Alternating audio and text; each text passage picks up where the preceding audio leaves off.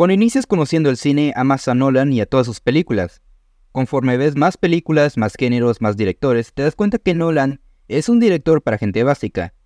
Pero cuando realmente conoces y aprendes de cine, te das cuenta que verdaderamente es un gran director. Hola gente muy buenas, bienvenidos nuevamente al Club de la Soberbia y en esta ocasión tocará hacerles un ranking que ya tiene bastantes meses desde la última vez que les hice uno. Y para este episodio serán mi ranking personal de las películas de Christopher Nolan. Como muchos de ellos sabrán, y por si no lo saben les diré, que Christopher Nolan es mi director favorito y me enorgullece el poder repasar toda su filmografía ya que recientemente se estrenó Oppenheimer, me dieron muchas ganas de hacer este listado y para ello tuve que ver las 12 películas de los 25 años de la carrera de este director. Quiero repasar nuevamente que este ranking es personal, así que si tú quieres hacer el tuyo puedes hacerlo con toda la libertad del mundo. Por cierto que aquí no incluí Doodle Book, que es su primer cortometraje. Sé que tampoco debería de contarlo, pero por si acaso lo aclaro. Bien dicho esto, comencemos con el ranking de la filmografía de Christopher Nolan, de peor a mejor.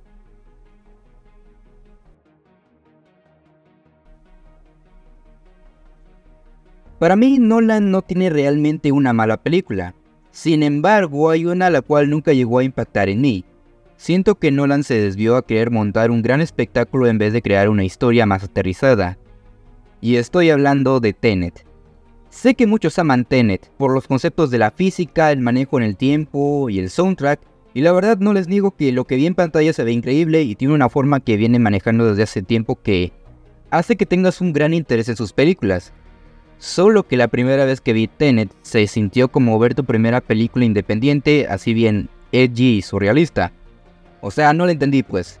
No entendí Tenet las primeras tres veces que la vi. Sentí como el director me presumía todo el tiempo como de, mira todo lo que sé hacer, o mira todo lo que puedo hacer. Y repito, se ve increíble, pero sentí una pequeñísima decepción con esta película porque no entendí la historia. A veces por hacer este gran espectáculo olvida que también debemos de comprender lo que nos dice. Y Christopher Nolan se ha caracterizado por ser muy claro en lo que dice y lo que enseña pero aquí siento que fue la excepción. Claro que ahora que ya me vi Tenet por vigésima quinta vez, ahora entiendo de qué va todo, pero aún así siento que la historia me llega a perder muchas veces. Aunque debo de reconocer que sin esta película, y sobre todo sin Robert Pattinson, no hubiéramos tenido una de sus mejores películas, así que está bien.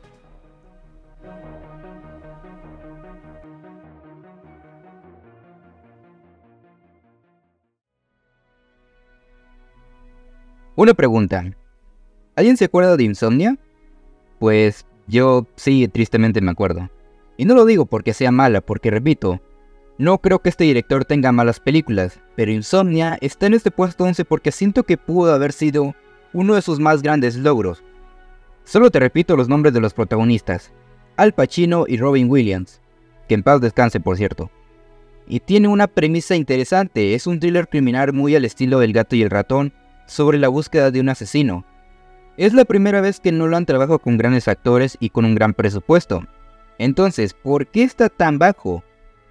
Pues a pesar de tener muchos conceptos sobre la lealtad y la venganza que son manejados de una forma interesante, hay partes que sí me llega a aburrir. No fue mucho porque al fin y al cabo es una buena película, pero sentí que hubo momentos muy desperdiciados teniendo en cuenta que tuvo el potencial para poder hacer más.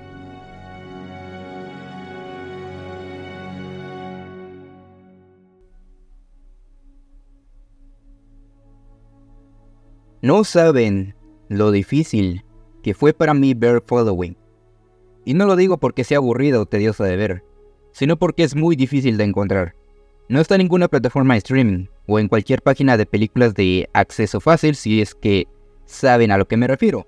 Pero una vez que di con ella por fin, para mi sorpresa, fue mejor de lo esperado. Este es el primer largometraje de Christopher Nolan y claramente pude observar que en esta película sentó las bases de lo que sería en un futuro. Un drama criminal muy bueno sobre la vida de un escritor que termina involucrado con las personas equivocadas, que a pesar de su corto presupuesto logró crear una maravillosa historia. Mi problema es que apenas dura una hora con 10 minutos.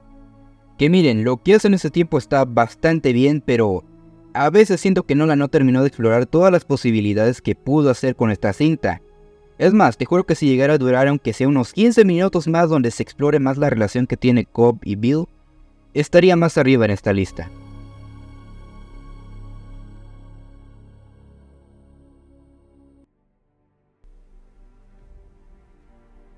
Para mi noveno puesto he decidido poner a El Caballero de la Noche. Asciende. Por un lado sí me sorprendió verla tan bajo, pero luego me pongo a pensar que considero justamente ponerla aquí, ya que a pesar de que me gusta mucho la trilogía del Caballero de la Noche, considero esta última entrega la más floja. Siento yo que es por ese final y ese plot twist. Por lo menos lo que son las actuaciones de Anne Hathaway y Tom Hardy son excelentes porque aunque sí calmen un poco ese final, el mal manejo de algunos personajes posteriormente no terminó de disfrutar tanto esta película en comparación al resto de la trilogía.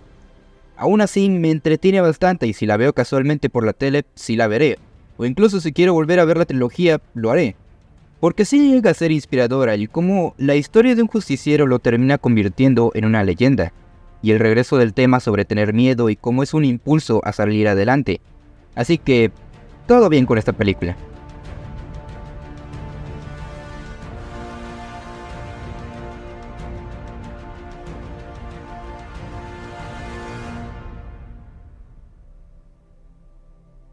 Y para mi siguiente truco, en este caso mi siguiente puesto, decidí poner a The Prestige.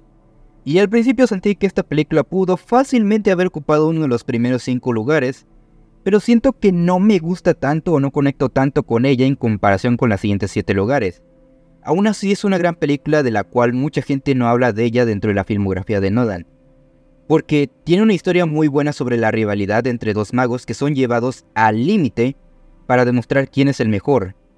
Tiene un plot twist que te hace volar la cabeza y antes de que acabe la película te suelta otro que te hace sentir como un imbécil, porque si vuelves a ver la película te das cuenta de que todo el tiempo tenías las pistas en la cara, y el trío actoral entre Hugh Jackman, Christian Bale y Scarlett Johansson es simplemente orgasmeante.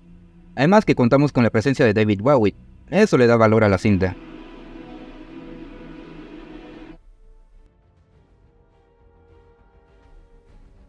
Sé que hablamos de una película de superhéroes, pero para mí, Batman Inicia revolucionó por completo el cine de superhéroes y el origen de Batman.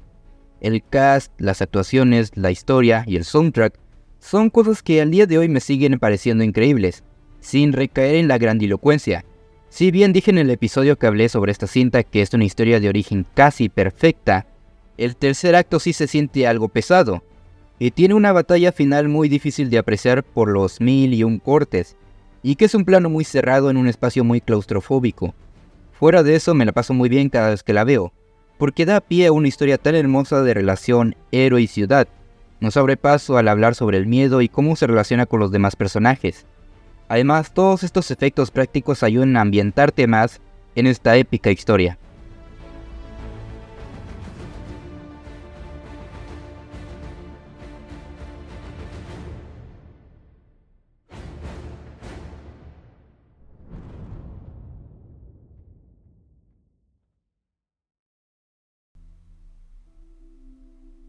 No les pido que me perdonen, sino que me entiendan por qué Interestelar está a la mitad de este ranking.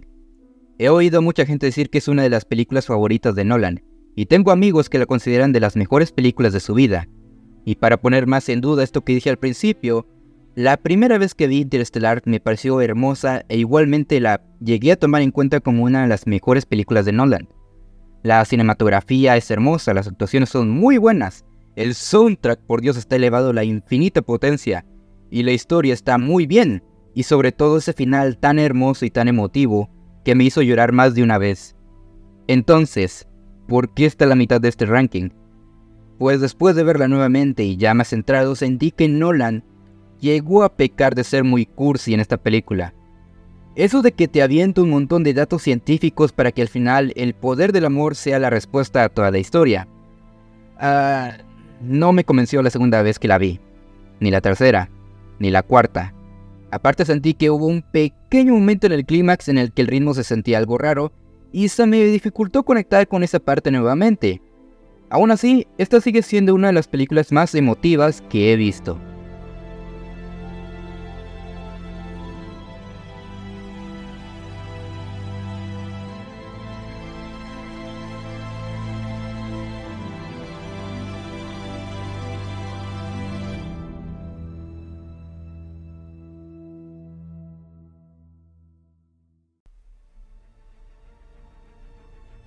¿Saben cuál es mi problema con las películas de guerra? O al menos con la mayoría. Es que casi todas parecen glorificar el campo de batalla y no llegan a retratar lo que es verdaderamente estar ahí adentro. A muchos les gustó la aclamada cinta de Sam Mendes 1917. A mí no, por esto mismo. Son muy pocas películas bélicas que realmente me gustan porque tienen un estilo diferente a esto que mencioné. Y una de esas es Dunkirk, o Dunkerque para los que hablan coreano. Algo que me impresiona bastante es cómo Christopher Nolan puede crear terror, algo que nunca llegamos a ver. Dunkerque no es una historia sobre un enfrentamiento, es una historia de supervivencia de un grupo de soldados que lo único que buscan es huir, regresar a salvo, pero sobre todo salir con vida. El pánico y las actuaciones son muy bien recreadas, y me deja al borde del asiento en querer saber si estos hombres regresarán a casa desde distintas perspectivas. Además, Tom Hardy actúa fenomenal para estar la mayor parte del tiempo de la película con la cara tapada, es una gran película de suspenso en un conflicto bélico, con una excelente fotografía. Ah, por cierto, aquí fue el debut actoral de Harry Styles.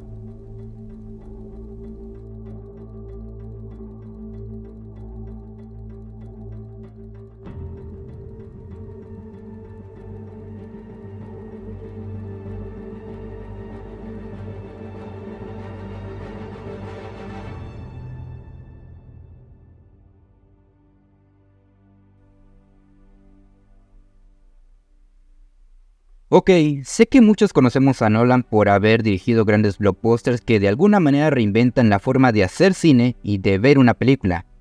Pero para ese reconocimiento tuvo que hacer Memento. Su segunda película de su carrera para muchos la consideran su obra maestra definitiva. Y aunque para mí prácticamente toda la película es perfecta, los siguientes tres lugares me gustaron todavía más. Pero aún así la película es excelente y ojo, esta película cambia completamente el cómo una historia es contada, ya que lo vemos todo al revés. El inicio es el final y el final es el inicio.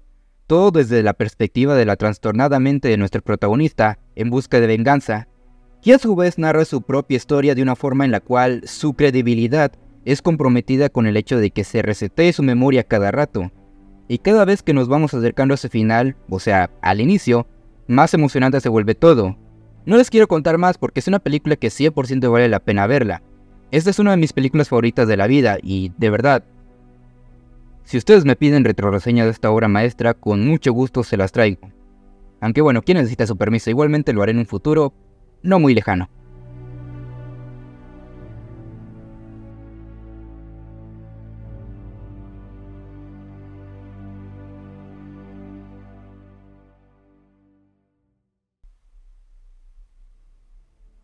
El Caballero de la Noche es la mejor película de superhéroes jamás creada en la historia de la humanidad. No he encontrado ninguna cinta de género que se asemeje a esta bella obra de arte. Si algún día alguien te dice que las películas de superhéroes no son cine, pues tiene toda la razón. Pero hubo una en especial que sí llegó a serla, y esa es esta misma. La dualidad no solo de los personajes de Batman y el Guasón, sino de sus propios ideales, que son muy contraste uno del otro, es muy brillante la forma en cómo se maneja. Sigo firmemente la pregunta que dije en mi retroreseña de esta película y esa es, ¿qué pasa cuando una fuerza imparable se encuentra con un objeto inamovible? Todo lo que abarca esta cinta es hermosa.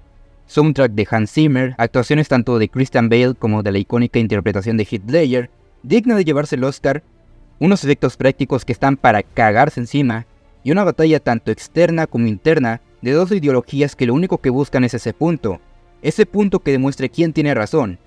Y la escena del interrogatorio... Ah. En técnica, narrativa e interpretación, esta cinta merece todos los aplausos del mundo y que perdurará excelentemente en la historia del cine en general.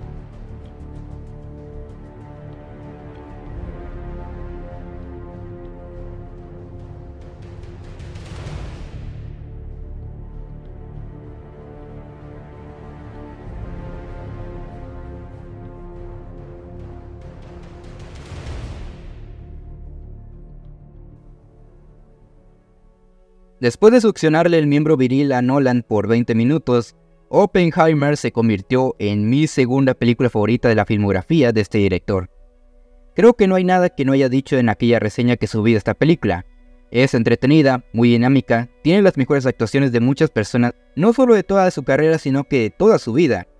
La historia me parece brutal, el cómo está contada, cómo damos saltos en el tiempo para conocer la vida de este científico, que por culpa de su ego nos terminó dando el arma más poderosa con la cual nos destruiremos a nosotros mismos. Vemos las consecuencias que tiene que lidiar tanto internas por cargar con la culpa de haber hecho esta arma, y externa por ser acusado de ser un traidor a su patria al negarse la continuación de crear más de estas armas. Sí, ya sé que suena muy estúpido si te pones a pensar que Oppenheimer se sintió mal de que su arma de destrucción masiva haya terminado siendo un arma de destrucción masiva. Pero como dije, son las consecuencias de su ego, de querer demostrar lo brillante que es y que todo el mundo lo aplauda y que grite su nombre, por el que vivimos una de las peores eras de la humanidad. Algo que sigue muy vigente, Nolan me hizo sentir que la prueba Trinity fue el momento más importante en la historia de la humanidad y me hizo sentir miedo. Nah, Chile, si no se gana el Oscar, no sé, pongan debajo de la descripción de este episodio qué castigo debo cumplir si no se ganan los Oscars que merece.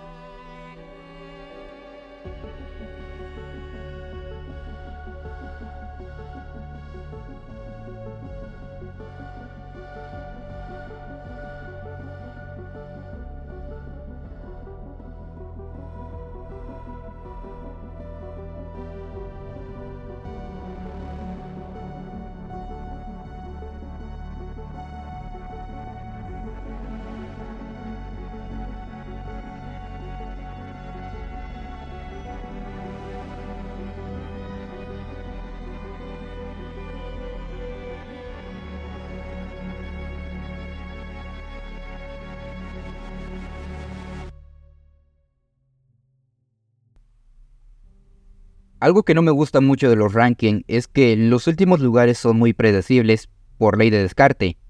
Así que si prestaste atención y si sabes cuáles son las películas de ese director, ya sabrás cuál es mi favorita. Inception para mí es fascinante, una de las mejores películas de acción de todos los tiempos, un espectáculo visual con una historia que va muy bien de la mano con un concepto que Nolan ha manejado muy bien, que es el tiempo, el tiempo entre sueños. Todo el tema de meterse a los sueños de otras personas, el recrear el mundo, el crear una fantasía casi perfecta y sobre todo el hecho de implantar una idea. Me gusta mucho cómo arranca esta fase con una pregunta que quiero hacerle a ustedes, mi querida audiencia. Si les digo, no piensen en elefantes, ¿qué es lo primero que piensan? Así es, en elefantes, pero ¿saben qué? Esa idea no es de ustedes, sino mía. Que de hecho igual no es mía, es de la película, pero a eso voy. Esta película te demuestra una de muchas cuestiones de cómo logras implantar esa idea en la mente de una persona, cómo es viajar a través de los sueños de otros, qué pasa si llegas a morir en el sueño de la persona, cómo sabes si lo que estás viendo es real una perfecta fantasía de tu subconsciente. Y el elencazo que se arma en esta cinta es brutal. Superado solo por el de Oppenheimer, tenemos la mezcla perfecta de cada uno de estos actores. Leonardo DiCaprio, Joseph Gordon-Levitt, Ellen Page, que ahora es Elliot Page, Tom Hardy, Ken Watanabe, incluso tenemos a Cillian Murphy. Mi Tommy Shelby de los Peaky Blinders también lo verás aquí. Que de hecho el estreno de esta película pasó solo un año para que pudiéramos verlo en este papel tan icónico. Sé que para mucha gente puede ser confusa, pero en lo personal, cada vez que veo Inception de Christopher Nolan descubro algo nuevo, y la podría ver cientos de veces y nunca me voy a aburrir. Esta es mi película favorita de Christopher Nolan y mi película favorita de toda la vida. Pero bueno gente, este fue mi ranking personal de la filmografía de este director. Espero que les haya gustado, pero sobre todo que me hayan conocido un poco más. Cuáles suelen ser mis gustos y cómo este director ha influenciado en mí mi perspectiva de ver sus películas como en todo el cine en general. Y cómo gracias a esto me han formado la persona que soy.